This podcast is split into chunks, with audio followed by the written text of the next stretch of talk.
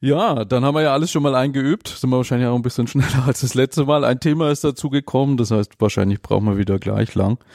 Äh, und nachdem es eine Weile schon keine Episode mehr gab, fangen wir mal äh, ganz am Jahresanfang an. Mein Ziel war wieder dieses Jahr. Ja, genau. Also am Anfang des Jahres haben wir wieder äh, das, was wir im letzten Jahr gemacht haben, schon mal nochmal aufgelegt. Wir hatten die Corporate Learning Community Mitglieder gebeten, sich ein persönliches Ziel vorzunehmen, das öffentlich zu machen, damit man damit Lerngruppen bilden kann. Und äh, wir haben 70 Leute gefunden, die ihr Ziel öffentlich gemacht haben. Und äh, dann haben sich auch etliche Lerngruppen gebildet. Das Ganze sollte über drei Monate gehen. Also am 30.01. haben wir angefangen und am 30.04. sollte das wieder beendet sein. Und ja, wir haben davon gehört, dass äh, relativ viele Leute äh, sich mit ihren Zielen beschäftigt haben, unter anderem auch in äh, relativ großen Lerngruppen, insbesondere zu KI.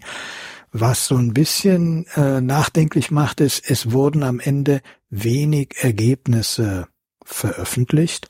Das heißt, äh, es ist äh, bei uns auch noch so ein, so ein Punkt, dieses Teilen von Wissen müssen wir noch ein bisschen üblicher machen, denn da sind ganz viele interessante Dinge entstanden und es wäre mal ganz schön, wenn man die anderen daran auch teilhaben lässt. Wenn du sagst wenig, hast du einen Vergleich letztes Jahr zu diesem Jahr? Weil ich war dieses Jahr am Rand, habe ich immer mal wieder geguckt, aber nicht so intensiv dabei.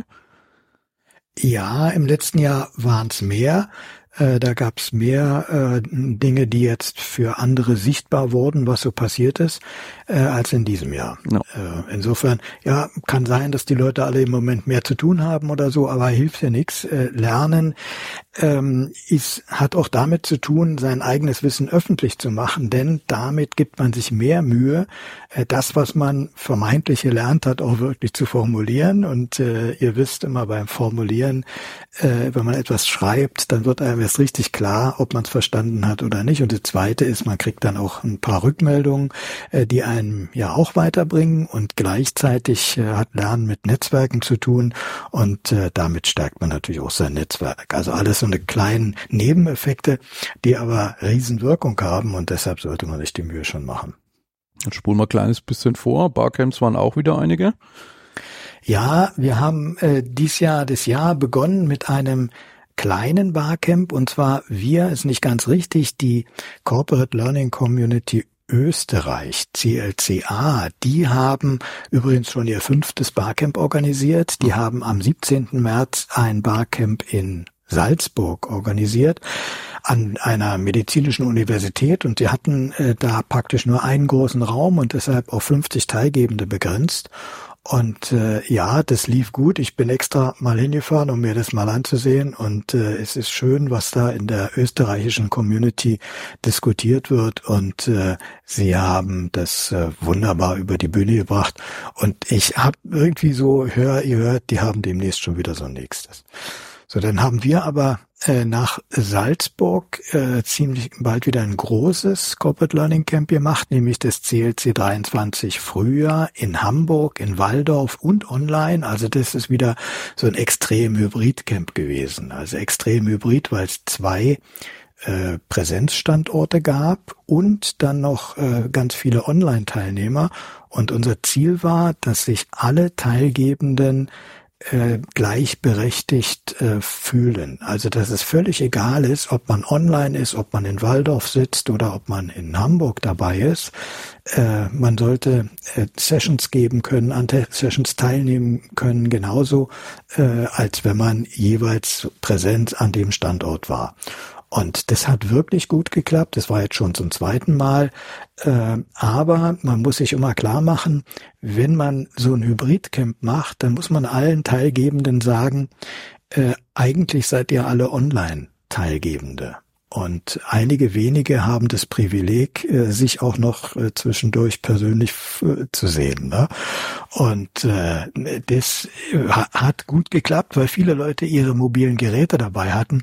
Aber da reden wir gleich nochmal drüber. Simon, ja, du hast ja. ja in diesem Jahr auch noch ganz viel gemacht. Aber lass mich noch das letzte Barcamp für uns nochmal ansprechen, dann haben wir das erledigt. Wir haben im Herbst, ähm, wollten wir eigentlich ein ganz großes Barcamp mit einer, nenne ich Barcamp, einen ganz großen neuen Lernevent machen. Äh, so mit der Idee, Barcamps haben wir jetzt genug gemacht, wir müssen jetzt mal ein neues Lernformat entwickeln.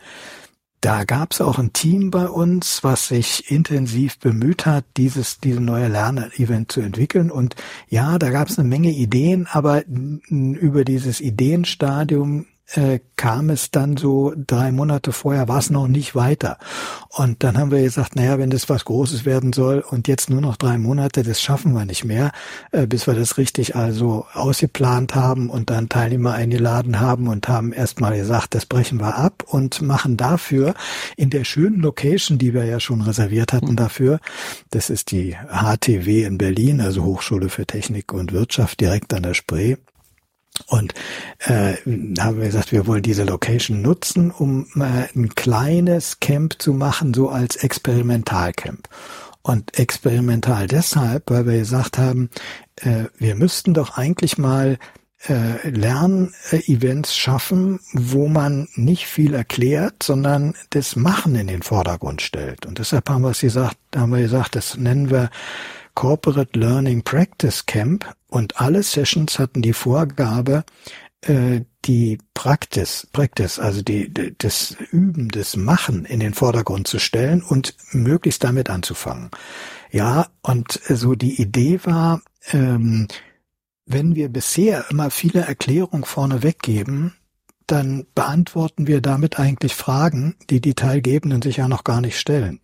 Warum schaffen wir es nicht mit der, einer guten Aufgabenstellung, die Fragen entstehen zu lassen, die sich Teilgebende dann weil mhm. sie ja im Team arbeiten, auch selber arbeiten können oder notfalls auch den Experten, der die Session angeboten hat, fragen können.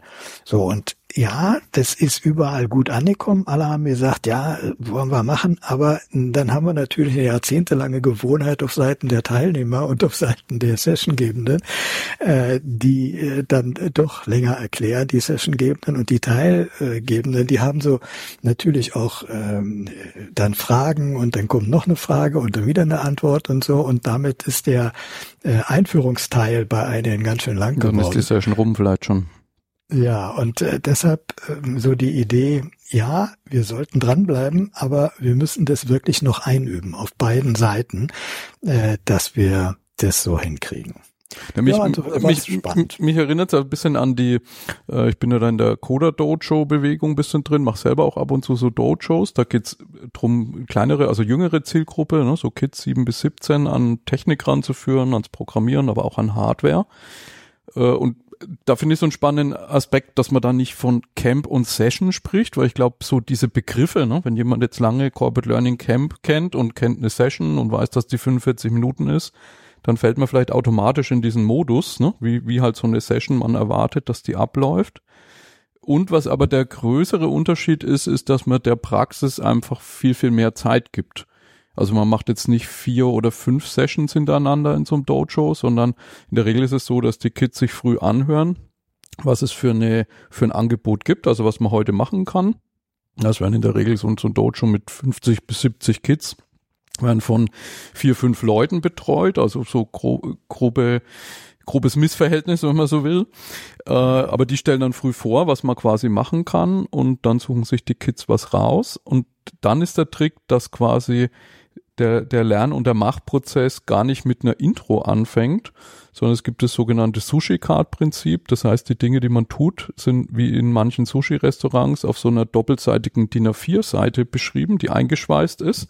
Ne, und das heißt, die Kids müssen sich erstmal diese Anleitung nehmen und damit selber loslegen. Und das hat den ganz praktischen Grund, dass natürlich, wenn du äh, so ein Dojo betreust und dann äh, fällt der Startschuss und 70 Kids äh, stürmen auf dich zu, kannst du das gar nicht bewältigen.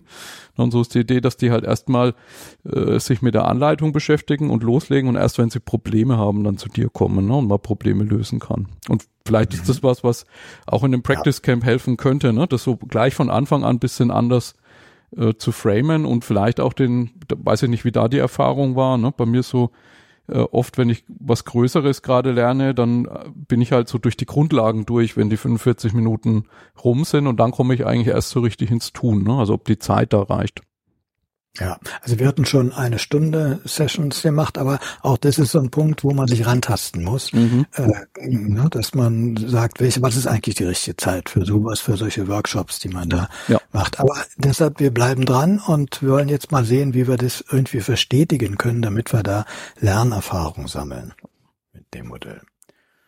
Ja, Simon, dann gab's noch so eine, eine Initiative, äh, Corporate Learning Community hat eine neue Vision, Vision 2030.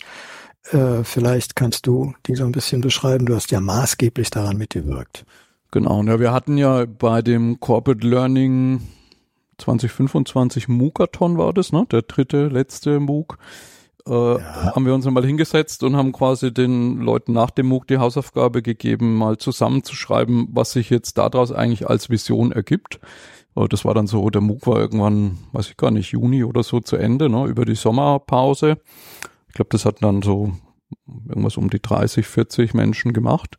Äh, und dann hat man in Frankfurt so ein Hackathon gemacht, um quasi in einem Wikibook, das ist auch auf de-wikibooks.org online, quasi mal so eine Vision zusammenzuschreiben. Also sagen, das sind jetzt so acht, acht Fallbeispiele von den Organisationen, die wir gehört haben. Äh, und das könnte so für uns der Fahrplan sein bis 2025. Und das war damals 2017. Und dann sind wir hergegangen und haben jetzt für Corporate Learning Camp und so da immer die jährlichen Themen rausgewählt aus der Vision. Und äh, klar, jetzt geht's so langsam wieder auf 2025 äh, zu. Äh, und dann haben wir halt gesagt, das müssen wir mal überarbeiten.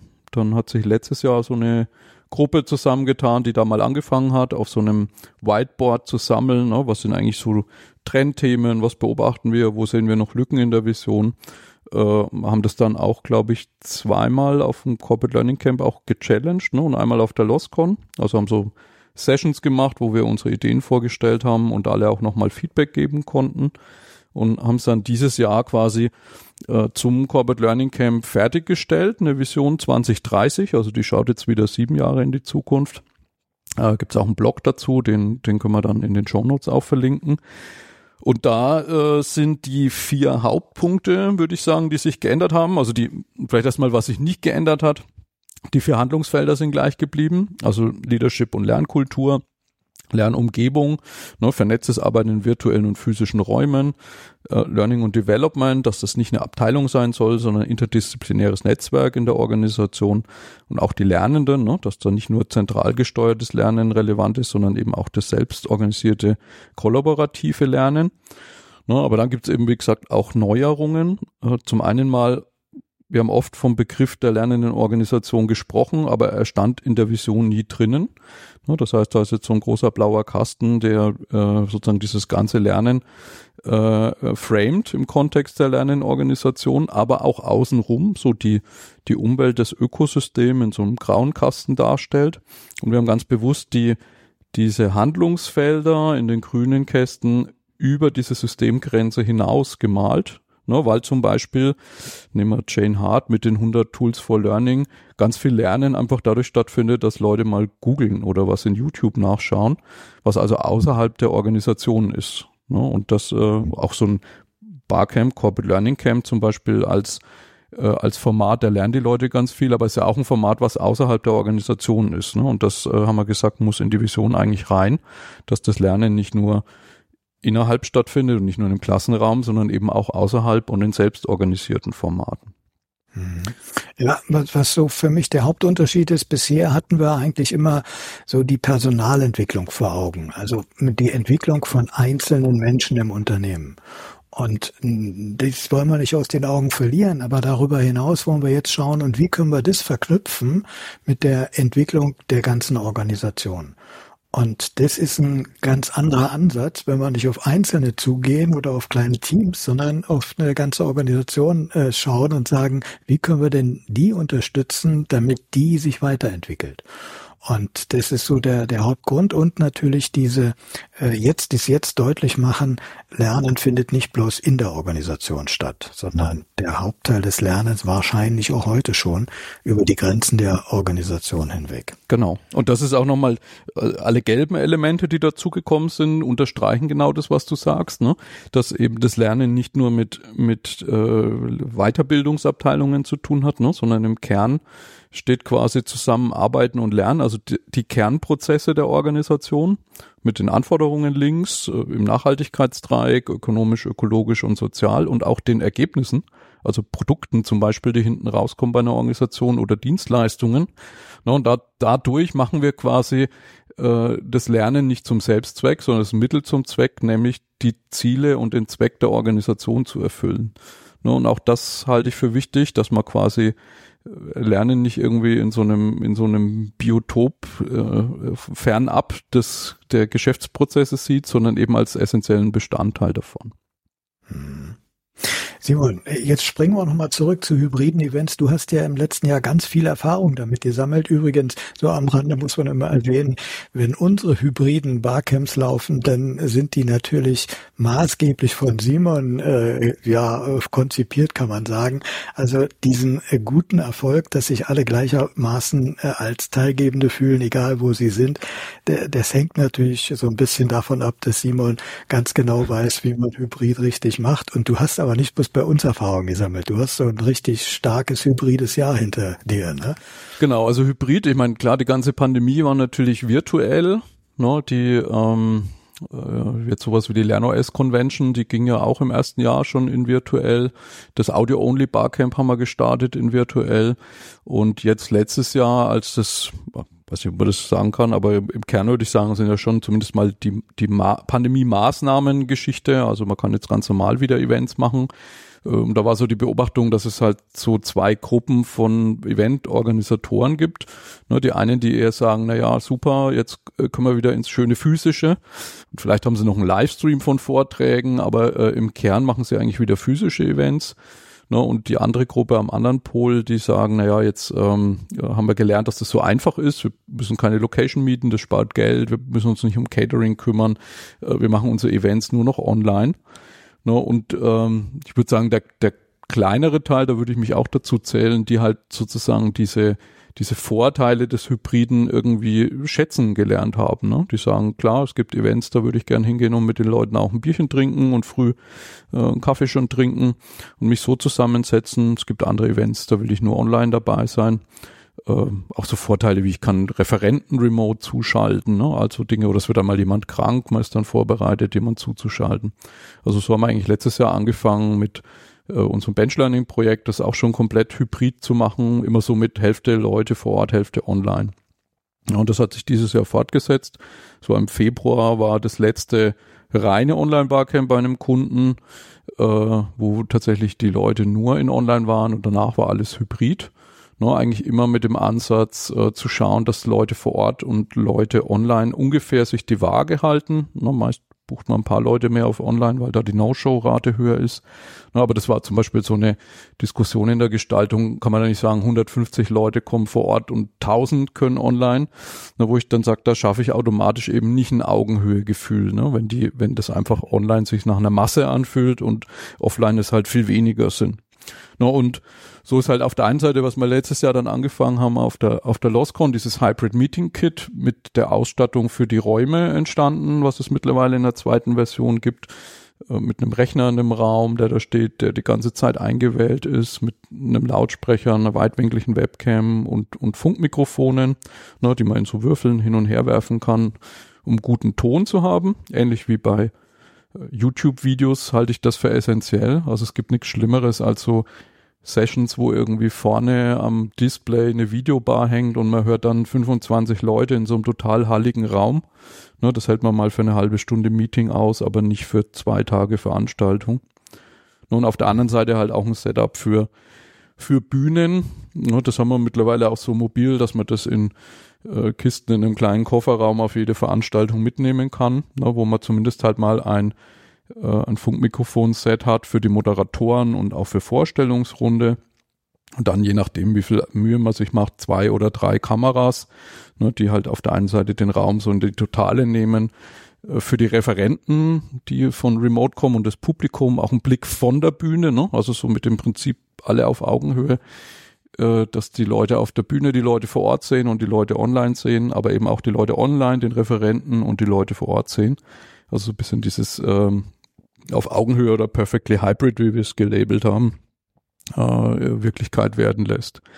Ja, und so waren dann jetzt halt einige Events. Das war die äh, bei DATEV das Kanzleicamp zum Beispiel. Da waren so ähnlich wie beim wie beim Corporate Learning Camp eben auch nicht nur äh, der große Standort in Nürnberg, sondern eben auch Niederlassungen eingeklinkt, wo dann mehrere Leute waren, noch zugeschaltet waren. Dann war jetzt letzte Woche das Audi Zusammenarbeit 2.0 Barcamp, was mit den Hybrid Meeting Kits gelaufen ist.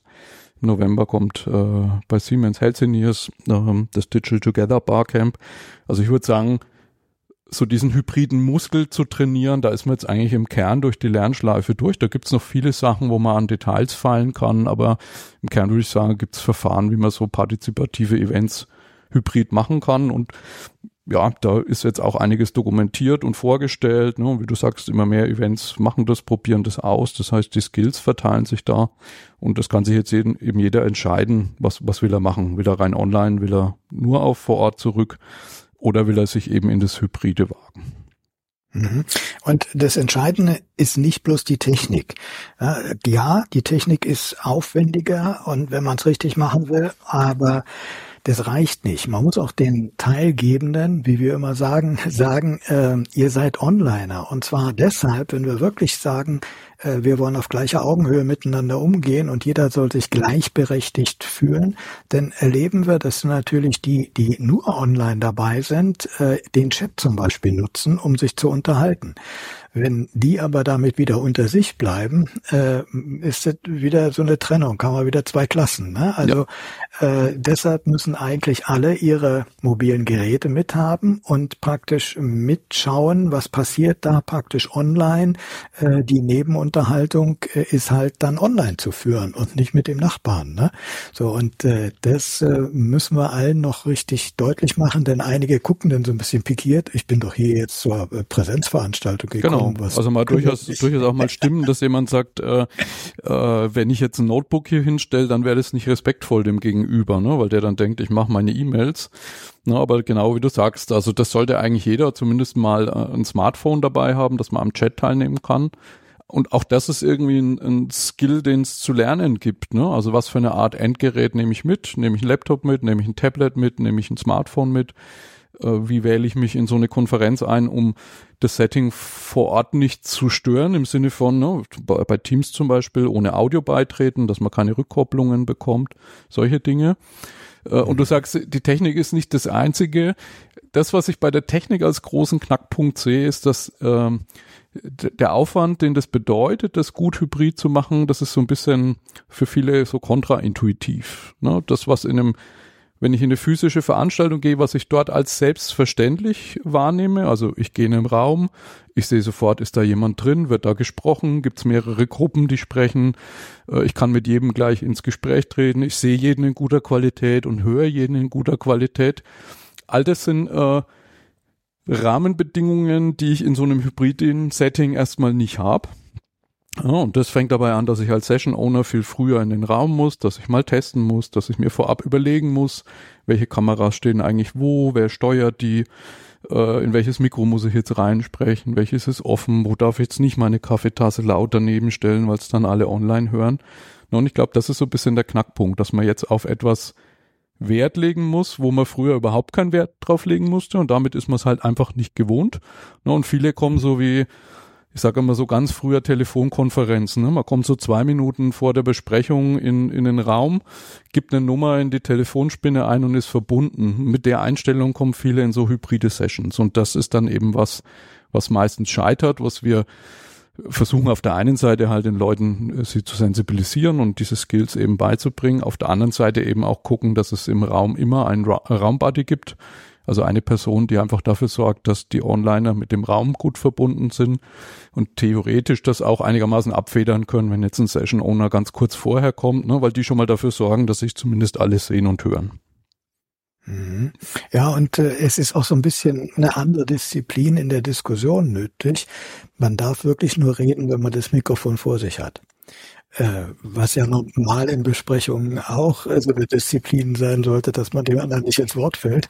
Aber äh, da muss man sich einfach ein bisschen dran gewöhnen. Und das Schöne ist halt mit den Würfeln, äh, die du da eingeführt hast, äh, dass die so schön groß sind, die das Mikrofon beinhalten, dass man äh, eigentlich online sieht, wer gerade spricht. Und auch für die, die jetzt in der Präsent äh, dabei sind, ist immer klar, ah, der spricht jetzt gerade und wenn ich was sagen will, muss ich die Hand heben und dann kriege ich den Würfel zugeworfen. Genau. Und dann erst kann ich reden. Ne? Sind, also von daher, es hat ein paar positive Wirkungen auch auf die Diskussionskultur. Absolut. Das sind, das sind halt genauso diese Feinheiten. Ne? Wir sind aus dem Online irgendwie gewohnt, dass jeder, jeder, der dabei ist, ist in so einem rechteckigen Videofenster drin und unten links steht immer der Name dran. Das heißt, wenn ich jemanden nicht kenne, muss ich nur gucken, ah, wie heißt der? Und dann kann ich parallel vielleicht äh, in LinkedIn schauen oder so. Wer ist das eigentlich? Na, sobald ich jetzt so eine Raumkamera habe und die Leute sind nicht einzeln eingewählt, äh, sehe ich, wenn vielleicht zusätzlich noch Inhalt geteilt wird, ohnehin äh, nur das Bild aus dem Raum sehr klein. Und wenn dann jemand spricht, den ich nicht kenne, dann weiß ich gar nicht, wer das ist. Na, das heißt, moderationstechnisch mache ich es dann immer so, dass ich sage, äh, sobald jemand das allererste Mal im Raum spricht, klar, ich sehe, der hat jetzt diesen Würfel, daran kann ich sehen, da ist die sprechende Person, aber dann sage ich, okay, dann sagt zumindest mal euren Namen dazu ne, dass man von allen, die sprechen, einmal den Namen hat. Ob man sich den dann merken kann, das steht nochmal auf dem anderen Blatt. Na, aber man versucht so diese Nachteile, äh, die durch das Hybride entstehen, eben abzufedern. Und da gibt's halt eine, eine lange Liste von Feinheiten, die natürlich jetzt so kurz, wie man es macht, erst noch nicht bei jedem perfekt sind. Äh, aber ich würde sagen, es ist auch keine Raketenwissenschaft. Also man kann das schon, das kann schon in Fleisch und Blut übergehen, wie auch das äh, Online-Veranstaltungen machen irgendwie nach zwei Jahren irgendwie dann flüssig lief, finde ich. Ja. Und äh, da wäre natürlich, also das i-Tüpfel wäre wär natürlich, wenn jetzt jeder der in der Präsenzveranstaltung sitzt, sein Gerät vor sich hat und äh, praktisch auch eingewählt ist und die Kamera angemacht hat. Nicht den Ton, aber die Kamera, so dass wenn er spricht, jeder sieht, aha, der spricht jetzt gerade. Er ist ja dann auch ein, ein Teil, eine Kachel auf dem äh, anderen, auf dem Display für alle. Ne? Genau. Das wäre dann so, ne? Aber äh, da, da merkt man, viele sind halt, haben das noch nicht so richtig durchdacht, sonst würden sie ihre Laptops auch aufklappen genau. und, und tatsächlich sich einwählen und mitmachen. Und da kann man dann auch schön sehen, wie man von Hölzchen auf Stöckchen kommt. Ne? Also wenn ich jetzt sage, ich habe ein Event, das sind 150 Leute vor Ort äh, und ich empfehle den Leuten, bringt euer Gerät mit und macht die Kamera an, kriege ich auf einmal komplett andere Anforderungen an das Netzwerk der Location. Ja. Ne? Weil wenn ich eine Präsenzveranstaltung mache, da war das früher so, dass man gesagt hat, naja, äh, was gibt's da für ein Netzwerk? Ne? Reicht irgendwie das Teilnehmer-WLAN, dass die halt ab und zu mal eine WhatsApp schicken können oder eine E-Mail abrufen können? Dafür reicht's. Wenn ich aber halt 150 Leute da sitzen habe, die in eine Videokonferenz gehen, äh, dann ist das natürlich eine ganz andere Hausnummer. Ne? Also die, die Checklisten sozusagen, was würde man idealerweise allen Teilnehmenden empfehlen? Äh, und das dann zu prüfen auch gegen die Lokation, in der man ist und ob das von den Rahmenbedingungen geht, ob ich vielleicht sogar ein extra äh, Netzwerk dort aufbauen muss, um sowas zu ermöglichen. Ne? Da, da hängen halt viele, viele Nachfolgefragen dran. Äh, und noch nicht jede Lokation, die man so mietet, ne? So eine oder andere war bestimmt mal in einem Seminarhotel wieder, ne? Die sind im Wesentlichen noch auf dem Ausstattungsstand, wie sie vor der Pandemie waren. Ne? Die haben jetzt nicht irgendwie überall Glasfaser und dicke WLAN-Hotspots reingelegt. Hm. Simon, gehen wir mal weg vom Hybrid. Äh, da gab's noch so ein Audio-Barcamp. Äh, das lief ja auch wieder. Das war nur online, aber es ist ja auch was ganz Besonderes. Genau, das hat man in der Pandemie damals gestartet, 2020, als Clubhouse so hip geworden ist. Ne? Da hatte ich auch so zwei, drei Wochen, wo ich irgendwie gefühlt äh, fünf, sechs Stunden am Tag in Clubhouse war und das so toll fand. Das hat sich nach so einem 24-7 Barcamp angefühlt. Und äh, ich bin ja eh so ein bisschen audioaffin und da haben wir gesagt, lass uns doch mal so ein Audio-Only-Barcamp machen. Also ein Barcamp, was online läuft, wo aber man kein Video einschalten kann und auch kein Screen sharen kann. Also das heißt, man kann dort nur sich unterhalten, nur Audio und hat einen Textchat noch, äh, um den Leuten zum Beispiel auch zu ermöglichen, mal rauszugehen, ne? weil das haben wir bei Online-Veranstaltungen auch gemerkt. Ne, man sitzt irgendwie äh, den ganzen Tag vorm Rechner, jede Besprechung ist vorm Rechner sitzen, jeder Workshop ist vorm Rechner sitzen. Und dann ist natürlich schön, wenn man eine Veranstaltung machen kann, wo man dann auch mal zu Fuß unterwegs sein kann. Das haben manche auch so weit getrieben, dass sie 20 Kilometer äh, zurückgelegt haben an so einem Tag und haben das jetzt quasi im dritten Jahr in Folge immer mit einem anderen Tool gemacht. Im ersten Jahr mit äh, Mumble, das ist so ein Audio-Chat-Client, der halt eine sehr hohe Audioqualität bietet. Äh, Im zweiten Jahr mit Teams, weil wir mal ausprobieren wollten. Ne? Geht es mit Teams auch, Microsoft Teams, weil das dann theoretisch jemand auch in der Organisation replizieren kann, wo es in der Regel kein Mumble gibt. Und dann mit den Erfahrungen aus der LernOS Convention dieses Jahr haben wir jetzt dieses Jahr mal äh, Discord verwendet. Das ist auch so ein äh, Audio-Chat-Client ursprünglich, der theoretisch auch Video und Screenshare kann. Das haben wir aber von den Berechtigungen deaktiviert. No, und äh, wir haben es vom Termin verlegt. Das war nicht ganz so günstig, weil es lag dann parallel zur Demexco, die hat man nicht im Blick. Da waren so die ganzen äh, Berufspodcaster, waren irgendwie woanders. Aber wir haben so mit um die 40 Leute, glaube ich, auch wieder ein sehr, sehr intensives Barcamp gehabt. Und ich fand auch, das Tool hat super funktioniert dafür. Dieses im Blick haben, wer ist gerade wo äh, in die Räume reinspringen und so weiter. Aber das kannst du vielleicht aus der Teilnehmersicht auch nochmal reflektieren, wie sich das für dich angefühlt hat. Ja, ja, also äh, was mich immer fasziniert ist, dass äh, dort die Tonqualität auch so wirklich extrem gut ist, wenn die Leute auf der anderen Seite ein gutes Mikrofon haben. Ne? Äh, aber das, äh, da jetzt beim Audio Barcamp waren natürlich viele Profis da, also Leute, die ohnehin mit Audio viel machen, äh, die haben das alle schon drauf. Und da merkt man mal, wie angenehm es ist, wenn man den ganzen Tag wirklich gut versteht und wirklich jede äh, kleine Nuance äh, auch in der Betonung und äh, mitbekommt, wenn jemand mal ein bisschen stockt, weil er ein bisschen nachdenkt oder so. Äh, und mir ist äh, damit nochmal wieder bewusst geworden, dass wir mit dem äh, Audiokanal ganz viel Dinge mehr transportieren, als wir es irgendwie in einem Text schaffen. Denn äh, die Leute äh, geben damit mehr Informationen preis, als, als die eigentlichen Worte ausmachen, ne? indem man ihnen äh, anmerkt, äh, an welchen Stellen sie ein bisschen zögern, an welchen Stellen sie es äh, lauter werden oder es, es ein bisschen leiser sagen oder so. Das sind alles unterschwellige Informationen, die man im Text nicht ausdrücken kann. Und äh, deshalb habe ich immer noch den Eindruck, der Audiokanal ist total unterbewertet. Wir könnten viel mehr im Audio transportieren, was wir jetzt auf anderen Kanälen machen. Deswegen hatte ich auch in der Abschlussrunde hatte ich mal den Vorschlag gebracht, ob man eventuell im nächsten Jahr das etwas weitet. Ne? Also die, das Thema Podcasting ist ja auch aus dem Blogging entstanden. Hieß auch am Anfang, bevor Steve Jobs das äh, mit dem iPod in Richtung Podcasting umbenannt hat, Audioblogs. Und genauso gibt's ja Videoblogs, äh, Vlogs. Ne? Und hatte mal die Idee in den Raum geworfen, weil manche Podcaster ja auch ihre Podcasts auf YouTube zum Beispiel mit einer Videospur veröffentlichen, ob man es nicht in die Richtung weitet. Da kam aber ziemlich Gegenwind. Also da war, hat man schon gemerkt, dass da doch eher die Audio, Audio-Enthusiasten sind, die sagen, äh, damit würde man das verwässern und würde so diese Botschaft, äh, lass uns mal zumindest an diesem einen Ort auch mit Audio-Only beschäftigen, äh, lass uns das nicht aufweichen und dementsprechend haben wir entschieden, dass es nächstes Jahr das Audio-Only Barcamp wieder als Audio-Only gibt und ohne Video. Ja, und dazu passt das bei der Abschlussdiskussion fast jedes Mal. Wir fragen dann immer so, was war, was fehlte euch eigentlich gegenüber Konferenzen, wo man auch das Bild sieht? Und äh, dann kam fast immer so eine Aussage, die immer so ähnlich lautet wie, ich war viel fokussierter. Also ich bin ja. nicht abgelenkt durch irgendwelche Bilder. Ähm, ich, äh, na, also äh, das muss man sich auch so auf der Zunge zergehen lassen, wenn das immer wieder gesagt wird, dass offensichtlich, wenn man beim Audio dabei ist, man fokussierter ist, als wenn man mehrere Kanäle anspricht. Und ja, irgendwie, wir sind ja auch gewohnt, wenn man das Radio anguckt, da gibt es so gute äh, Wissenssendungen, die, die keinerlei Bild vermitteln, äh, die nur äh, sprachlich äh, die kompliziertesten Zusammenhänge richtig schön darstellen. Also äh, ist, ist durchaus machbar. Und äh, Simon, du bist ja für mich so, so jemand gewesen, der immer gesagt hat, äh, die YouTube-Videos, die äh, nehme ich mir als Audio, ziehe ich mir als Audio runter und höre sie dann beim Laufen. Ich brauche die Bilder nicht. Und tatsächlich, wer das ein paar Mal gemacht hat, äh, der merkt, äh, das ist gar nicht so wichtig. Ja, es gibt ein paar Dinge, wo es auch gut ist, mal was zu sehen, wenn jemand jetzt weiß ich, erklärt, wie man ein bestimmtes Teil repariert und wie man es auseinander nimmt, dann will man da schon schon mal was sehen. Aber die allermeisten äh, unserer Formate ähm, transportieren, selbst wenn es ein Video ist, die Haupt also 90 Prozent oder 95 Prozent aller Botschaften über den Sprachkanal.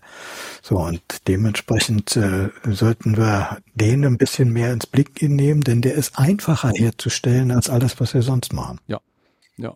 Also das ist auch, was du sagst, was ich glaube wichtig finde, ist vielen Fällen muss man große Klimmzüge machen, um auf dem visuellen Kanal noch was zu transportieren. Also viele sind überrascht, wenn ich sage, dass ich eigentlich fast immer äh, Tagesschau oder Tagesthemen als Audio-only höre. Ne, weil wenn du einmal gesehen hast, äh, Corona als Beispiel, wie jemand so eine Spritze im Oberarm kriegt, dann brauchst du das nicht noch zehnmal. Ne? Und mhm. äh, da bin ich immer total überrascht, wie wenig einem fehlt, wenn man so eine Tagesschau als Podcast hört. Ne? Das ist so ein Experiment, kann jeder mal machen um das für sich selber auszuprobieren.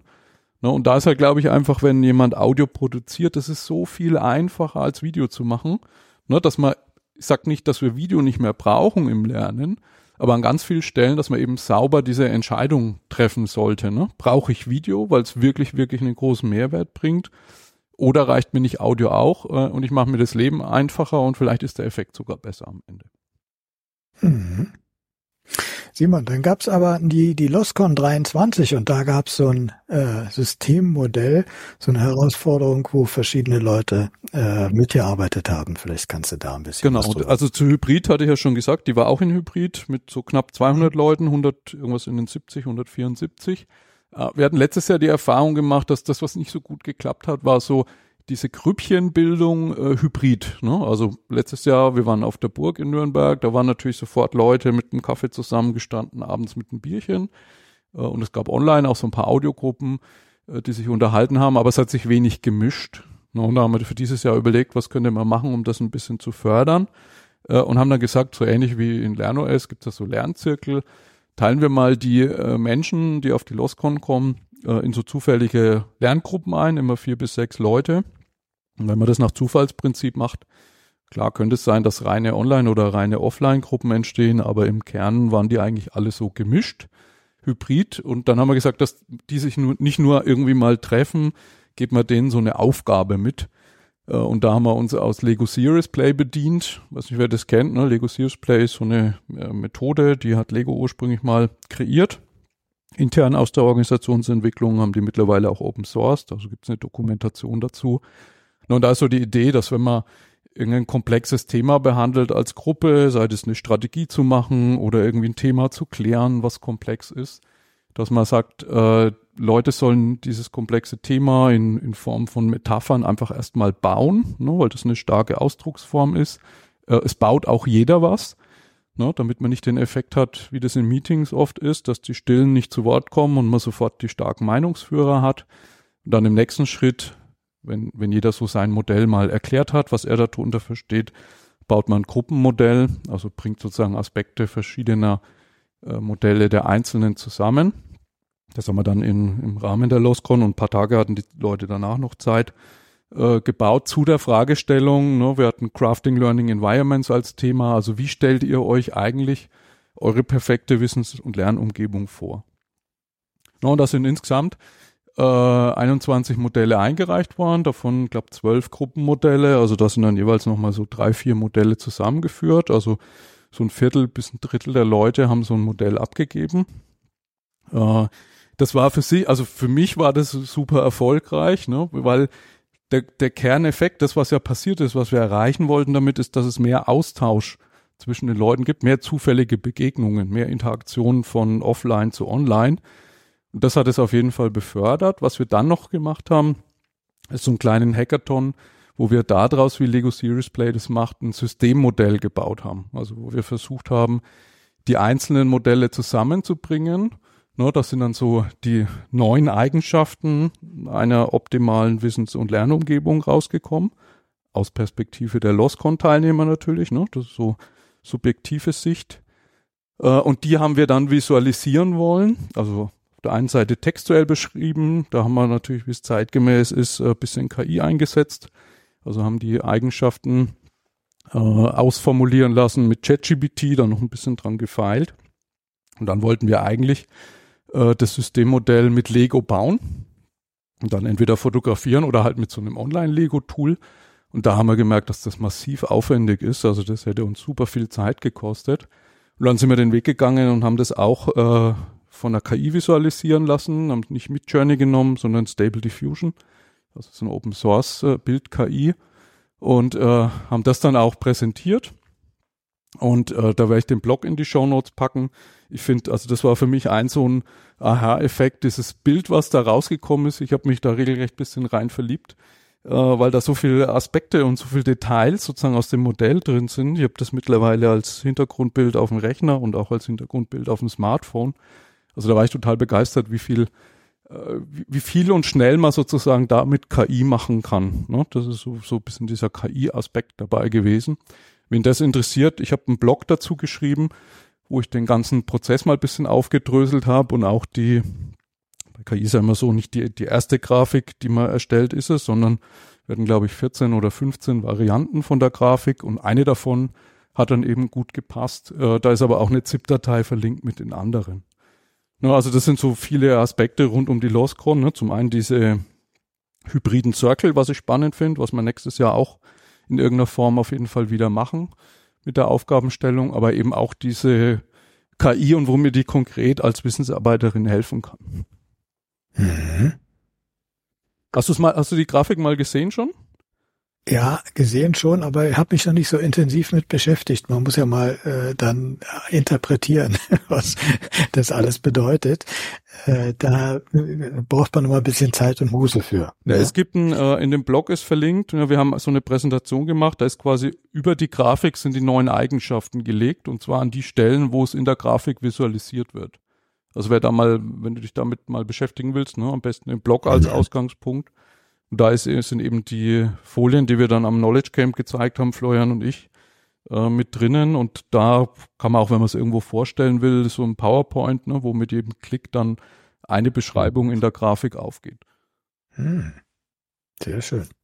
Ja, KI ist ein gutes Beispiel äh, oder ein gutes Stichwort. Ähm, ich habe mich äh, bemüht oder ich bemühe mich immer mal in Nachbarbranchen zu schauen und zu sehen, wie gehen die eigentlich mit äh, der digitalen Transformation um, mit all den Herausforderungen, die da im Moment auch auf uns zukommen. Und eine Zielgruppe oder eine Gruppe, eine Branche, ähm, die ganz ähnliche Herausforderungen bestehen muss, sind aus meiner Sicht die Journalisten. Äh, bei denen ist auch das Problem, äh, das Internet äh, ermöglicht nun jedem Wissen aufzubereiten und äh, hinzustellen. Und insofern äh, stehen sie jetzt in Konkurrenz mit den vielen Leuten, die Blogs schreiben, die auf sozialen Medien irgendwas posten und so. Und äh, äh jetzt ist mal interessant und uns Learning Professionals geht es ganz genauso. Jeder kann sein Wissen heute irgendwo vermitteln und die Frage ist, machen wir es besser? Äh, wie, wo woran messen wir uns? Und deshalb bin ich mal, äh, ja, habe mich mal fast reingeschlichen in mhm. einen Workshop von Journalisten, der einmal im Jahr stattfindet. Das äh, ist der Reporterinnen-Workshop, so heißt der. Und äh, da äh, werden 300 Journalisten zugelassen. Ich war wohl der Einzige, der nicht Journalist ist. Und die tauschen sich dann aus äh, über ihre Arbeit, über ihre äh, äh, aktuellen Erfahrungen und so. Und äh, da sind so Leute bei von, von Deutschlandfunk, von ZDF, äh, ARD, äh, aber auch Süddeutsche Zeitung, Frankfurter Allgemeine und natürlich Spiegel, denn es fand in Hamburg beim mhm. Spiegel direkt statt. Und äh, viele kleine äh, Zeitungen waren da auch vertreten und äh, hochinteressante äh, Sessions, die ich bin rausgegangen oder nach zwei Tagen da weggegangen und habe gedacht, Mensch, die Journalisten haben so viel Dinge drauf, von denen wir lernen könnten. Also bloß mal so als Beispiel, sie, die stehen ja unter einem ganz anderen Wettbewerbsdruck als wir Learning Professionals. Also wenn die irgendeinen Beitrag schreiben, dann muss der wirklich äh, ihrer Zielgruppe schmecken. Also die Zielgruppe muss sagen, ja, verständlich, äh, gut, will ich mehr davon, will ich weitere Beiträge lesen, sonst sind sie bei der Konkurrenz. Und desto mehr online äh, gelesen wird, desto schneller ist man bei der Konkurrenz. So, und äh, mit diesem Wettbewerbsdruck ähm, äh, sind die in der Zwischenzeit, haben die sich eine ganze Reihe von Regeln aufgestellt, wo ich immer denke, ja, können wir uns eine Scheibe von abschneiden. Beispiel, ähm, der Spiegel berichtet, dass jeder Beitrag, den sie irgendwo hinstellen, immer drei Überschriften hat. Eine generelle Überschriften, also so die, äh, um zu wissen, geht's um Sport, geht's um Politik oder so dann die eigentliche Überschrift und die muss schon so sein, dass sie ähm, etwas verspricht, was im Artikel auch wirklich kommt und dann noch einen maximal so dreizeiligen Teaser, äh, der beschreibt, äh, ob es sich lohnt, diesen Artikel zu lesen. Und dann erst beginnt der Artikel. So, also ähm, die schnelle Übersicht soll da sein, damit diejenigen, die interessiert sind, wissen, es lohnt sich, diesen Artikel zu lesen. Und es geht so weit, dass die sagen, äh, bei wichtigen Nachrichten äh, schauen Sie eine halbe Stunde, nachdem sie online gestellt wurden, wie viel Klicks gibt's da drauf. Wenn es aus mhm. ihrer Sicht zu wenig Klicks gibt, dann ändern die die Überschrift. Weil sie sagen, dann sind wir da nicht treffend genug. So, und äh, diese, diese intensive Orientierung an dem, was ihre Zielgruppe äh, macht, die, die geht weiter bis hin zu äh, dann, wie muss so ein Beitrag aufbereitet sein. Also wir haben so die Grundregel, äh, alles, was wir schreiben, muss mindestens mit einer zweiten Quelle überprüft sein. Und wenn wir was schreiben, muss die Quelle genannt werden, und zwar im ersten Absatz. So äh, alles so Dinge, wo ich denke, ja, äh, auch wir könnten solche Regeln mal machen. Ne?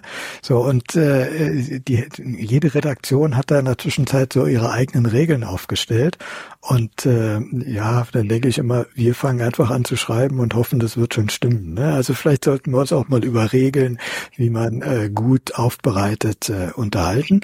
Und das i-Tüpfelchen bei dem ganzen Workshop war eigentlich eine Session, wo die Reporterfabrik, die Reporterfabrik ist auch so ein, eine gemeinnützige äh, Organisation von Journalisten, die übrigens sagen, weil jetzt alle Menschen Journalisten sein können und sich im Netz äh, praktisch mit Beiträgen äh, äußern können, sollten die auch journalistisches Grundwissen haben.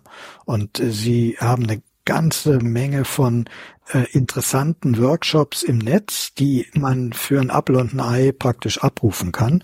Mhm. Also ich glaube, der teuerste kostet 25 Euro, viele sind umsonst und einige kosten 5 Euro oder so. Also kann ich nur empfehlen, schaut mal unter Reporterfabrik, da gibt's ganz viel, was auch für uns interessant sein kann. Also wie mache ich ein äh, Interview, äh, ein Video-Interview mit dem Handy? Äh, wie mache ich guten Ton? Ähm, und wie ähm, interviewe ich Leute? Ähm, wie recherchiere ich? Also alles sowas, was Journalisten irgendwie können müssen, können wir da auch. Und die haben in einer Session eine interessante KI vorgestellt. Und zwar, sie nennen sie Wolf Schneider KI. Wolf Schneider deshalb, weil Wolf Schneider so einen Sprachpapst in Deutschland war. Äh, das ist jemand, der sich viel mit deutscher Sprache beschäftigt hat, etliche Bücher geschrieben hat und eine Journalistenschule geleitet hat.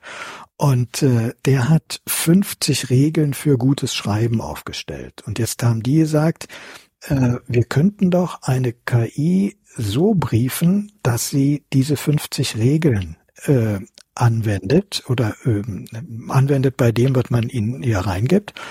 Und äh, ja, es ist tatsächlich so, sie haben jetzt eine für alle kostenlose äh, äh, ja, System da ins, ins Netz gestellt. Unter Wolf Schneider KI einfach mal googeln äh, oder WSKI App heißt die im Netz sogar, wski.app. Äh, und äh, dann kann man seinen Text dort reingeben und man kann dann noch angeben, in welcher Art soll dieser Text eigentlich überarbeitet werden. Also soll das ein Bericht werden, soll das ein Essay werden, soll das eine E-Mail werden oder sowas. Also mehrere Möglichkeiten. Und dann drückt man drauf, überarbeiten und dann kommt ein Ergebnis raus, wie Wolf Schneider es wohl gemacht hat, äh, gemacht haben würde. Und äh, das ist schon mal eine tolle Arbeitserleichterung. Also kann ich nur empfehlen, macht's mal. Und was mich ganz besonders fasziniert ist, dass sie gleich äh, so eine so eine Lernmöglichkeit mit eingebaut haben. Also wenn man will, kann man sich seinen Ursprungstext dort analysieren lassen und dann kriegt man so einen Hinweis wie von einem äh, ja wie von so einem Coach oder so, äh, was im eigenen Text gut war, was man noch verbessern kann und was noch fehlt. Mhm. Und nicht nur das, sondern man kann bei dem, was äh, die äh, KI dann als Ergebnistext vorschlägt, auf jeden Satz klicken und dann sagt die KI, also ich habe mich für diesen Satz entschieden, aber man könnte das so auch so und so ausdrücken. Bis hin zu bestimmten Worten. Man kann Worte anklicken und dann äh, sagt die KI, na ja, also wenn dieses Wort nicht ganz so passend ist, guck mal, hier sind Alternativworte dafür. So, so eine Coach, Coach oder Co-Pilotenrolle quasi, ne? Was worüber ja gerade viel genau. gesprochen wird. Genau. Und das für mich ist das deshalb so ein schönes Beispiel. So muss KI in Zukunft eigentlich aussehen. Denn wir reden immer davon, Arbeiten ist Lernen und Lernen ist Arbeiten. Und hier wird mal das beides in der KI wirklich verwirklicht. Ne? Ja. Also einerseits kann ich sagen, los, mach mir einen neuen Text und andererseits kann ich sagen, so und jetzt äh, lass mich nochmal nachdenken oder sag mir nochmal, äh, was hätte ich denn besser machen können. Ne? Also jetzt am, am 1.11., bisschen früher als ursprünglich angekündigt, startet ja Microsoft mit dem Microsoft Copilot. Alle, die Office 365 E3 oder E5 Lizenz haben, kommen dann genau äh, in den Genuss von solchen Werkzeugen. Äh, und ich glaube, das wird dann schon spannend, das zu beobachten, ob und wie das jeder so in seinen Arbeitsalltag einfügt. Ne? Und je mehr Hilfestellung man da hat aus so Branchen, die das jetzt schon intensiv nutzen, desto hilfreicher ist es, glaube ich, für Wissensarbeiterinnen. Ne, und das sind ja auch Sachen, die ähm, jetzt erstmal nicht intuitiv sind. Ne? Viele, viele, wenn man schaut, wie die mit ChatGPT umgehen, die schreiben halt da so rein, so ähnlich wie sie das in den WhatsApp-Chat machen würden.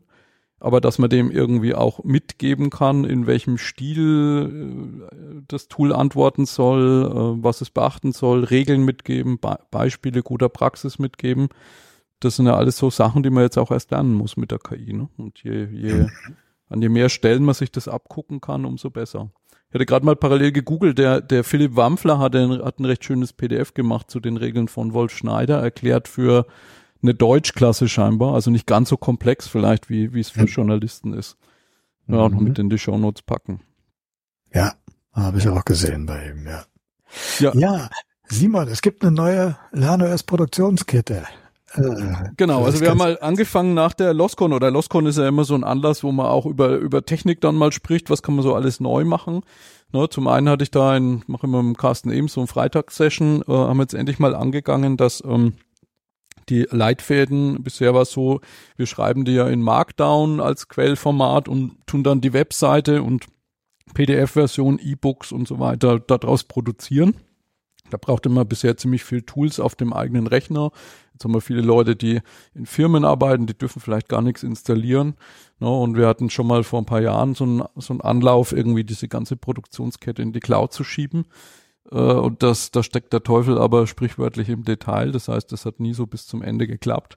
Äh, und jetzt hatte ich da mit, angeregt durch den Kasten mich nochmal dran gesetzt und mittlerweile ist das jetzt umgesetzt. Also wir haben jetzt einen Weg, wo wir quasi äh, einfach auf dem eigenen Rechner Markdown schreiben, das dann in GitHub committen heißt es dort. Das kann man sich so ähnlich vorstellen, wie wenn man eine Datei in Dropbox legt und die wird dann auf den Dropbox-Server synchronisiert und vollständig automatisch im Hintergrund quasi die ganzen Leitfadenversionen erzeugt werden. Na, das ist äh, ganz spannend, weil das für Leute, die sich jetzt mit, mit der Technik rund um GitHub und diesem Ansatz, ne, Content as Code, also irgendwie mit so Programmiermechanismen verteilt daran zu arbeiten, äh, die sich damit schwer tun, äh, da die Barriere vielleicht ein bisschen niedriger zu setzen.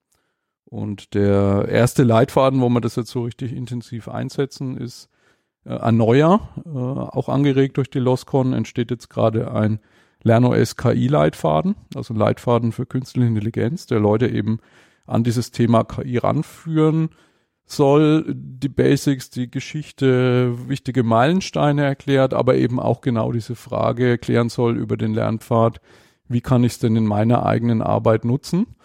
Ne, da hat man so einen Kickoff gemacht, da waren über 40 Leute mit drin dabei, jetzt das Team ist so um, um die 10 Leute groß geworden, die dran schreiben. Uh, und da haben wir jetzt letzte Woche, uh, ich habe es aufgezeichnet, können wir den Link auch in die Show Notes packen, das mal so ein bisschen äh, erklärt, wie diese Produktionskette funktioniert. Also wer mag, kann sich das Video dann mal, mal angucken. Da gehe ich jetzt nicht zu sehr in die technischen Details. Was vielleicht noch spannend ist, normalerweise tun wir ja so Leitfäden immer in der 0.x-Version veröffentlichen, bis wir die dann mal über ein paar Learning Circle validiert haben, dass die auch funktionieren. Ne, da gibt's ja diese Learning Circle Experiences. Jetzt bei KI haben wir gesagt, das Thema ist so groß und wichtig, dass wir das in einem bisschen größeren Rahmen äh, äh, wahrscheinlich, also nächstes Jahr äh, ausprobieren lassen und werden da im zweiten Quartal ein LernOS KI MOOC machen.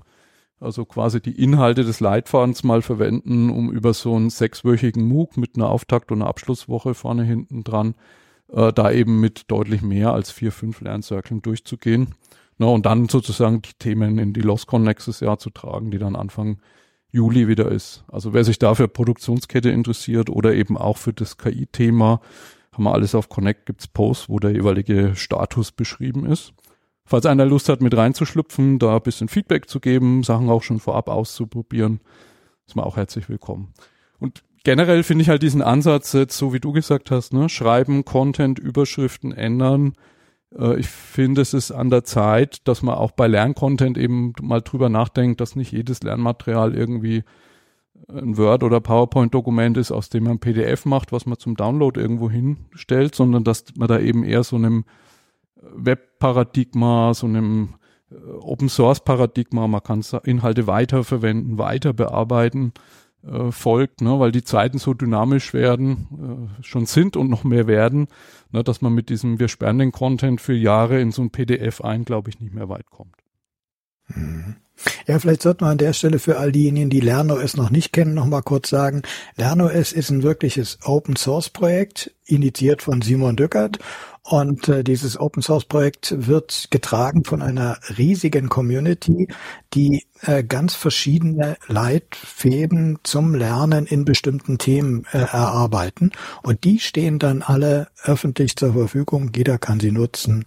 Äh, also guckt mal rein unter LernOS, mal LernOS googeln, dann findet ihr die alle. Genau, lernos.org ist die, ist die URL.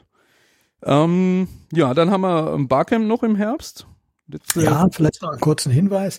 Der ähm, VDMA, also einer der, der größten Verbände, Industrieverbände hier in Deutschland, äh, macht am, äh, warte mal, wann war der Termin? Am 23.11. ein großes Barcamp zum Thema Fachkräfte. Und äh, die haben uns, Corporate Learning Community, eingeladen mitzumachen. Und damit ist es so ein Barcamp, äh, wo wir beide veranstalten. Also wir nutzen es in der Corporate Learning Community als Treffpunkt der Corporate Learning Community. In Frankfurt ist es und wir haben das, äh, ja, die schöne Situation, die ganze Organisation macht der VDMA und wir dürfen dabei sein.